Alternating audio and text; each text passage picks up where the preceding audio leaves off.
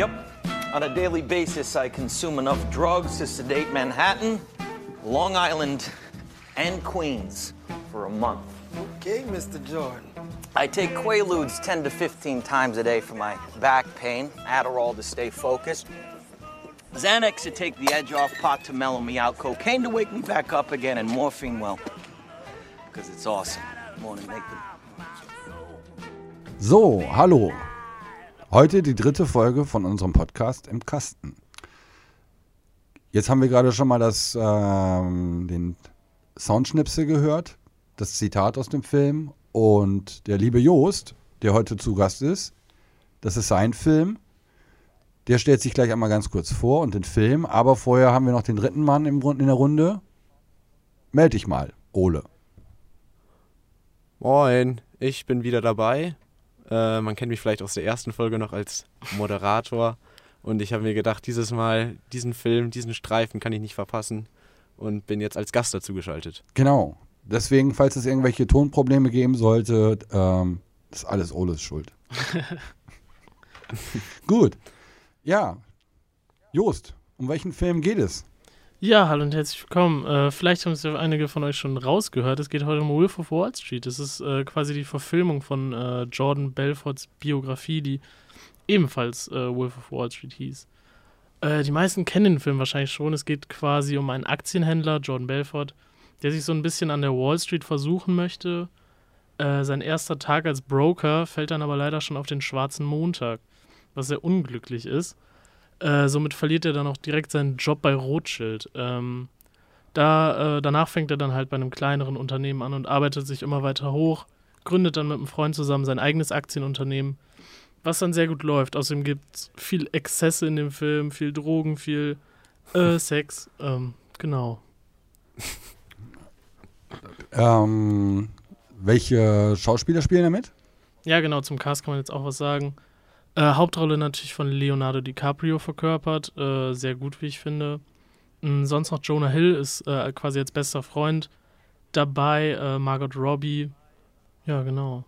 Vielleicht noch ganz interessant, äh, was mir aufgefallen ist, dass relativ viele Filmschaffende noch in dem Cast äh, aufzuzählen sind. Das ist zum einen sein Vater Max und das ist Rob Reiner, also, oder ich hoffe, ich spreche den Namen richtig aus. Bei Was hat der gemacht? EI ist das im Englischen nicht äh, immer so einfach.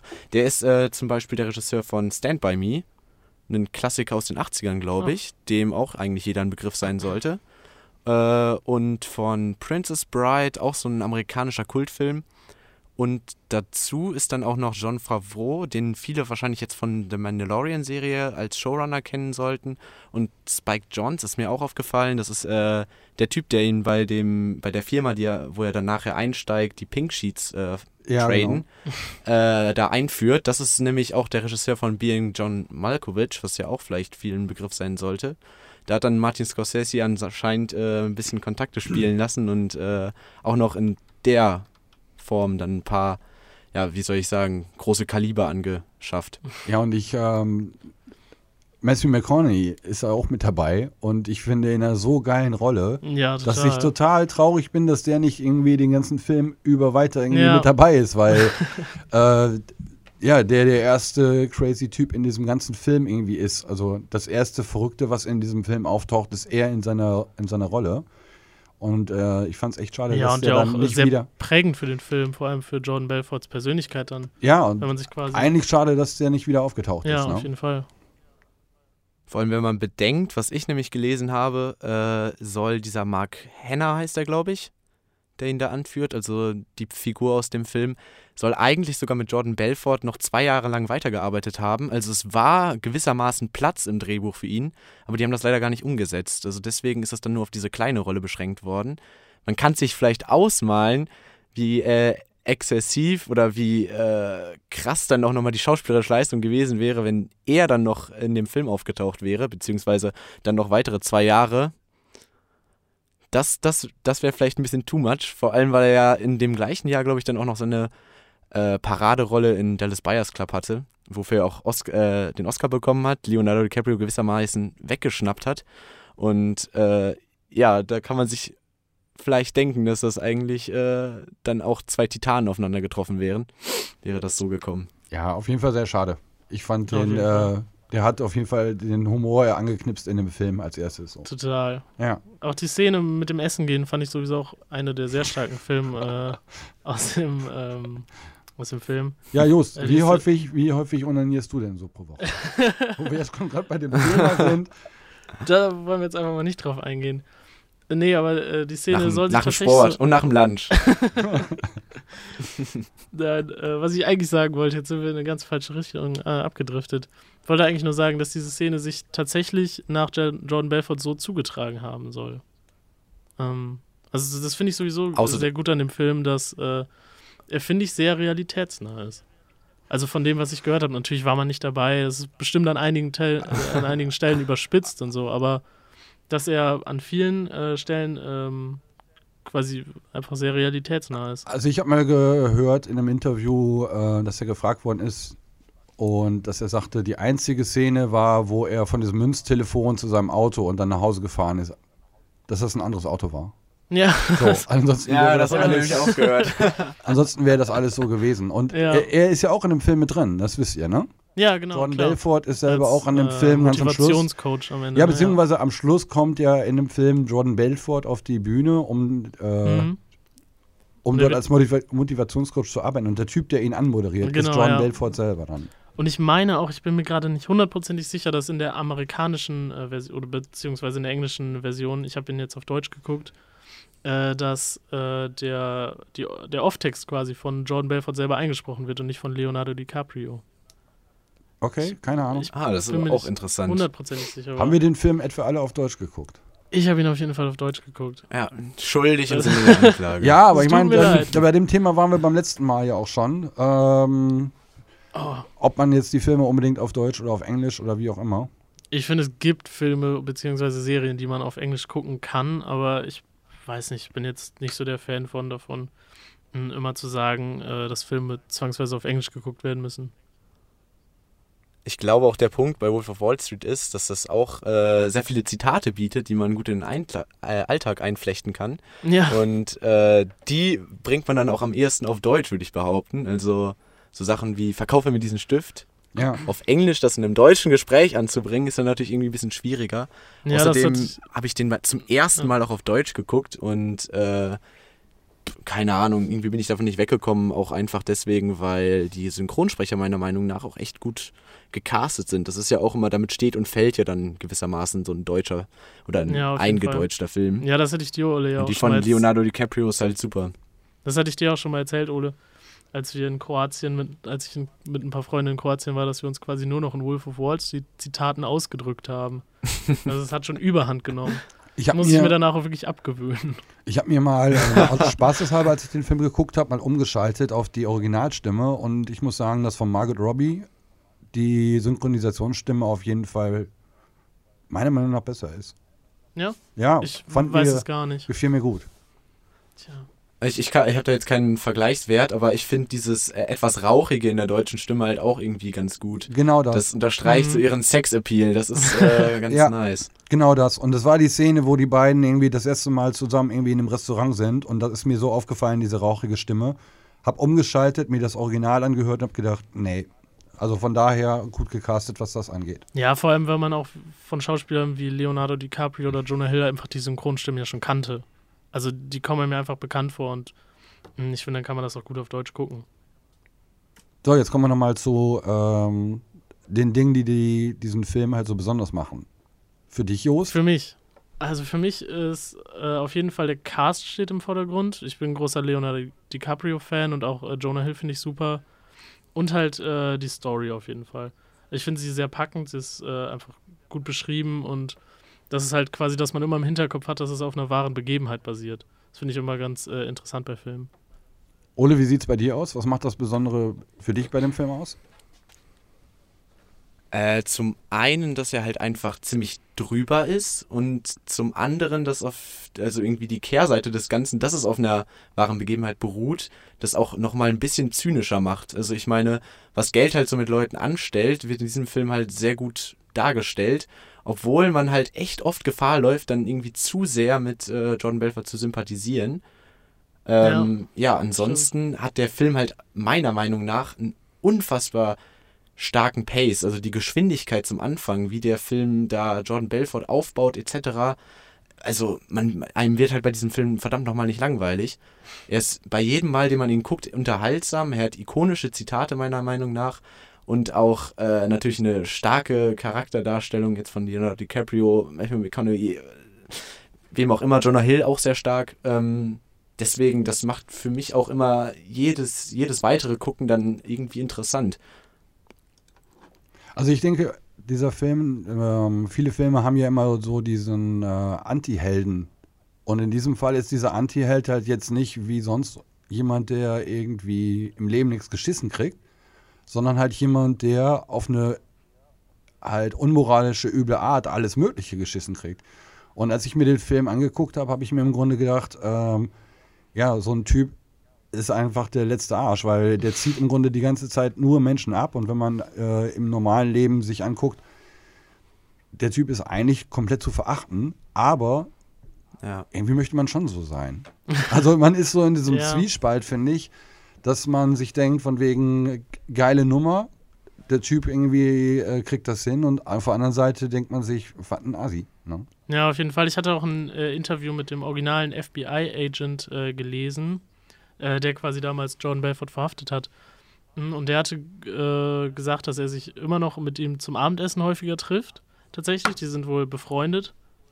Ähm, ja, und äh, dann wurde ihm auch die Frage gestellt, äh, ob er ihn sympathisch findet, ob er ihn mag. Und dann hat er auch nur gesagt, früher nicht, er war irgendwie ein Arschloch ohne moralischen Kompass. Und ich finde, das drückt es eigentlich sehr gut aus.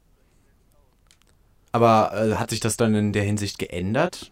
Also ist er, ja, hat er das hinter also, sich gelassen? Das interessiert mich jetzt nämlich. Ja, ich glaube, er hatte auch irgendwie gesagt, dass er sich auf jeden Fall ins Bessere entwickelt hat ähm, und quasi ein besserer Mensch geworden ist, wenn man das so sagen kann. Und das, Weil ich habe nämlich gelesen, Entschuldigung, dass ich jetzt so ein bisschen dazwischen hake.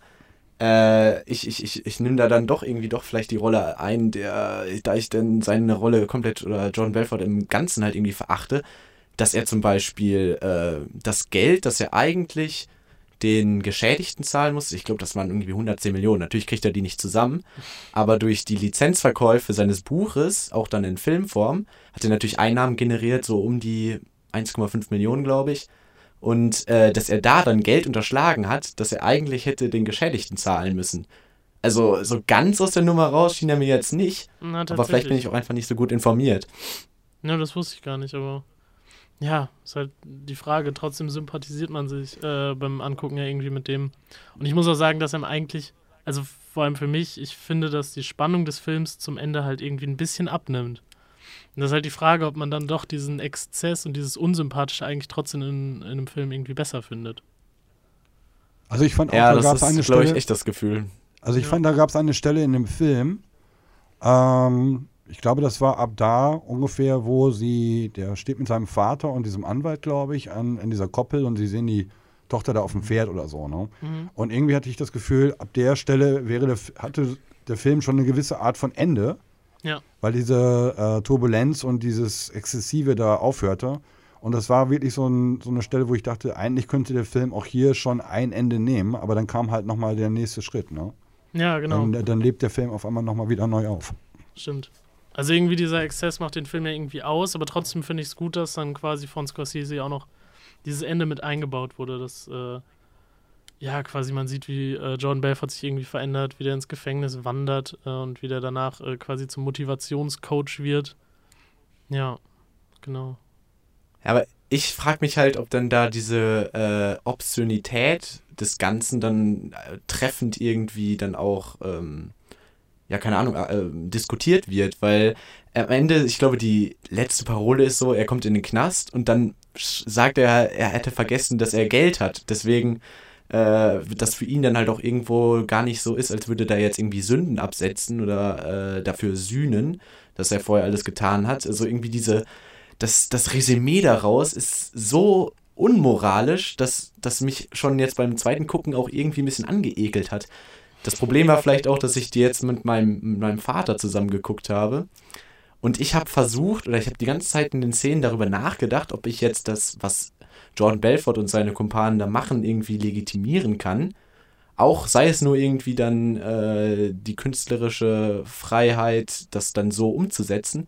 Aber ich weiß auch nicht, irgendwie, dass man dann überhaupt in die Position kommt, ihn verteidigen zu müssen, ist halt irgendwie komisch, so, weil man halt mit ihm sympathisiert und das war, dann, dann habe ich mich gefragt, was der Film eigentlich gerade mit mir gemacht hat, weil da finde ich das dann nicht irgendwie, nicht, nicht abwechslungsreich oder nicht fair genug sozusagen aufbereitet. Aber ohne weil man ja dann Frage, doch für ihn Partei ergreift. Ohne kurze Frage, also hast du die ganze Zeit das gehabt, dass du so eine Aversion gegen diesen Charakter hattest oder hast du schon gemerkt, dass du auch eine Sympathie oder dieses Gefühl, ähm, ja, cooler Typ oder so, hast du das zwischenzeitlich gehabt und dann, dann merkst du, dass du diesen Widerspruch dann in dir hast oder wie ist das? Oder erst im Reflektieren über nach dem ersten Gucken? Ja, also ich habe den Film natürlich schon mehrmals geguckt und vor allem äh, bei meinem ersten Gucken, glaube ich, das war, als ich 15 war oder sowas, vor allem dann mit Freunden, da hat man ihn natürlich beneidet um alles, um, um Frauen, um das Geld, um die Drogen irgendwie auch.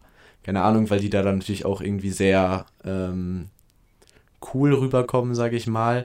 Und zum Anfang des Films wird er natürlich auch irgendwie als äh, der Messias aufgebaut, seine Ansprachen etc das reißt einen selber ja auch irgendwo Ja, und es wird ne? ja auch oft nochmal so Man denkt sich die ganze Zeit, dass, dass er irgendwie ein guter Mensch ist, weil das ist ja nochmal äh, es gibt ja nochmal irgendwie eine Szene, mh, wo er dann quasi seinen Angestellten sagt, dass er sie so von Grund auf aufbaut und so. Und da kommt er dann wieder sehr Ja. sympathisch drüber.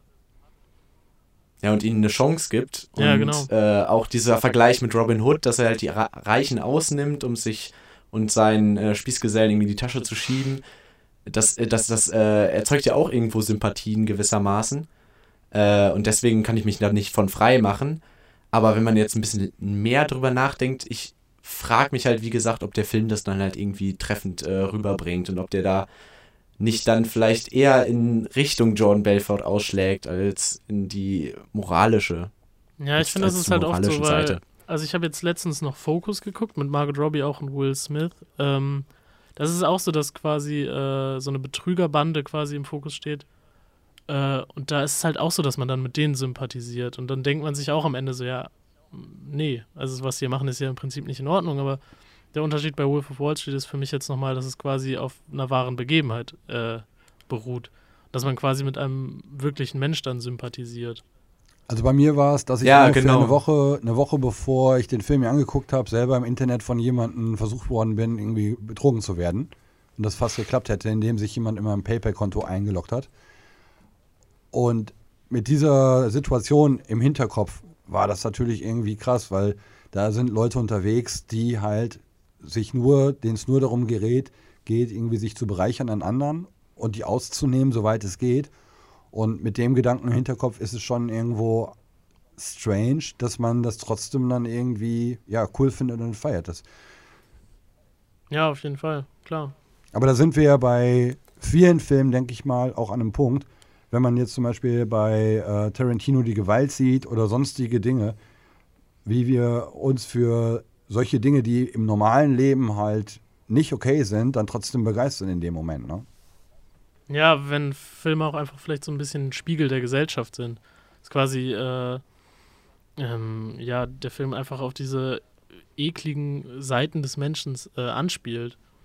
Auf diese, auf den Geiz, auf die, äh, auf diese Arroganz.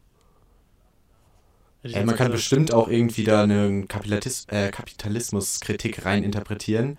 Vor allem, weil man ja sieht, was das Geld mit den Leuten anstellt. Also man, sie werden ja nur vulgär. Also Ja. äh, da ist es zwar, wie er sagt, nichts Nobleres daran, äh, arm zu sein, aber ich glaube, dass man dann doch irgendwie äh, mit zu viel Geld auch seine Moral beiseite wirft. Was ich halt irgendwie wiederum schwierig finde, ist, wenn man dann halt nur weil Leonardo DiCaprio ihn gut in dem Film darstellt, dann mit der Figur Jordan Belfort als reeller Person dann irgendwie sympathisiert. Ich meine, wenn, wenn jeder Superheld von Martin Scorsese in Szene gesetzt werden würde, äh, jeder, äh, keine Ahnung, Verbrecher oder sowas, dann würde man vielleicht auch mit ihm sympathisieren und das ist halt irgendwie schwierig, weil äh, wenn man das so runterbricht, ist halt Jordan Belfort halt ein Arschloch. Aber es war ja auch in dem Film interessanterweise, dass dieser ähm, Bericht in der Wall Street, im Wall Street Journal oder wo war das, ne? Ja. Dass der ihn ja auch komplett zerrissen hat, irgendwie als, ähm, ja, im Grunde als ein Verbrecher. Und am nächsten Tag rannten ihm die jungen Leute die Bude ein, weil sie da mitmachen wollten. Ne? Also im wahren Leben, wenn es jetzt wirklich so gewesen ist, selbst da läuft es genauso dann. Ne? Nicht nur als Ja, Zuschauer mit dem Film. Ne? Ja, und die wirkliche Zerreißprobe wäre dann halt auch in der Situation zu sein, würde man jetzt für ihn arbeiten wollen oder halt nicht. Und ja, Ja. ist halt schwierig, ne? So Anfang 20, irgendwie, ja, die Welt ist im Aufschwung und man äh, will unbedingt Broker an der Wall Street werden. Da würde ich vielleicht auch schwach werden. Kann ich nicht, kann ich nicht leugnen. Ja, So, wie sieht's Aber- aus mit Lieblingsszenen in dem Film bei dir, Jost? ui. Das ist schwierig. Ich finde, der Film hat so viele gute Szenen. Also natürlich die Szene, wo das Boot untergeht oder äh, in dem äh, Bistro, wo er quasi den Stift verkaufen soll. Ich finde es sehr schwer, sich da auf eine festzulegen. Hättet ihr da eine? Ole, bei dir erstmal? Äh, also ich fand diese ganzen Szenen, wo ähm, der atmosphärische Sound der Szene ausgeschaltet wurde und dann Musik hintergelegt wurde, Oh, immer sehr Mrs. stark. Robinson. Es gibt da so eines, zum Beispiel, als die alle festgenommen werden, das ist eine sehr geile Szene. Äh, aber auch bei einer seiner Ansprachen, wo die Kamera dann erst äh, hinten links hinter ihm ist und er dann, äh, glaube ich, ähm, irgendwie, also wie gesagt, eine Ansprache hält und dann das Publikum, also seine Mitarbeiter, in Szene setzt gewissermaßen. Und dann läuft, glaube ich, oh, ich kenne den Track nicht, irgendwie ein Rap-Text, äh, ein Rap-Track, glaube ich. Äh, Ja, läuft und dann fährt die Kamera einmal vor, alle jubeln richtig laut. Und da sind natürlich auch absolut viele Statisten involviert, was auch die Szene natürlich besonders macht. Und fährt dann wieder zurück, während die ganze Zeit einfach nur der, dieser äh, Song zu hören ist. Fand ich, fand ich super geil. Also davon gibt es halt in dem Film auch relativ viele Szenen, wo dann halt sozusagen die Musik sehr bestimmt ist und das ist äh, immer wieder ein Fest. Also meine Lieblingsszenen sind äh, die sehr ausschweifigen. Das ist zum einen, ähm, wo die Blaskapelle irgendwie zu der Party reinkommt. weil, ich mir Auch nicht denke, schlecht. weil ich mir denke, ey, was für eine, was für eine Firma, wo dann so irgendwie der Freitagnachmittag eingeläutet wird. Und äh, ja, die Flugzeug, das, äh, die Flugzeugsituation, wo sie dann zum Junggesellenabschied fliegen. Ne? Also Oh ja, auch sehr genial. das ist so absurd. Was hat er ge- irgendwie gesagt? Zwei Millionen oder was hat das gekostet, der Trip?